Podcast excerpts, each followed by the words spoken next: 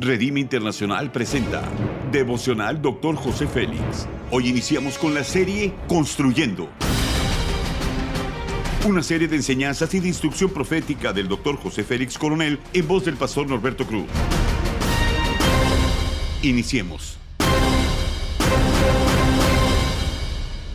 Capítulo 9, competencias proféticas, tema propósito del don de profecía. Primera de Corintios 12, 10 dice a otro, el hacer milagros, a otro profecía, a otro discernimiento de espíritus, a otro diversos géneros de lenguas y a otro interpretación de lenguas.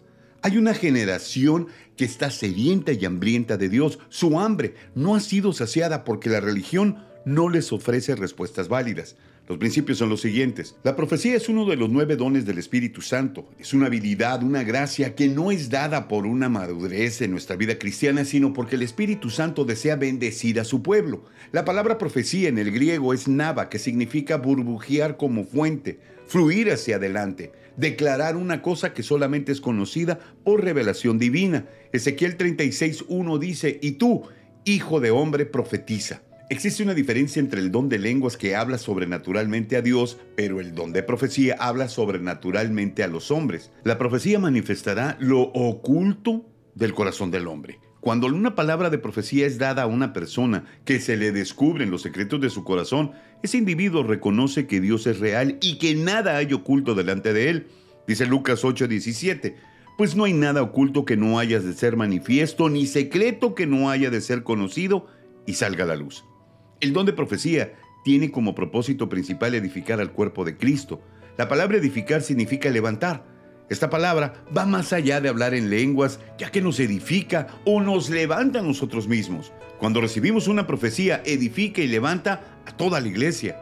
Dice 1 Corintios 14:5, yo desearía que todos vosotros hablarais en lenguas, pero más aún que profetizarais, porque mayor es el que profetiza que el que habla en lenguas. El Espíritu Santo usa al profeta para exhortar, y esto significa un llamado a acercarse. Se le interpreta como el aliento y el consuelo que trae la palabra profética cuando es dada a nuestra vida para acercarnos más a Dios. Después que recibimos una palabra profética genuina en nuestro corazón, debe de estar más sensible y más cerca de Dios, porque quiere darnos aliento y consuelo. La aplicación es la siguiente. Es importante tener presente que Dios usa la profecía para consolar, dar alivio, en tiempo de prueba o dificultad. En tiempos de prueba, Dios nos alienta con palabras directas a nuestro corazón, nos susurra al oído la dirección que debemos de tomar para tomar una gran victoria. Haz conmigo esta declaración de fe. Recibo la activación del don de profecía para dar aliento a muchas personas. Amén. Ora conmigo. Espíritu Santo, tú tienes la libertad en mi vida para hablar a mi espíritu lo que mi conocimiento humano no entiende. Por favor, trae alineación y dirección a todos mis asuntos en mi familia y ministerio. Amén. Gracias por habernos escuchado en Devocional Dr. José Félix. Hasta la próxima.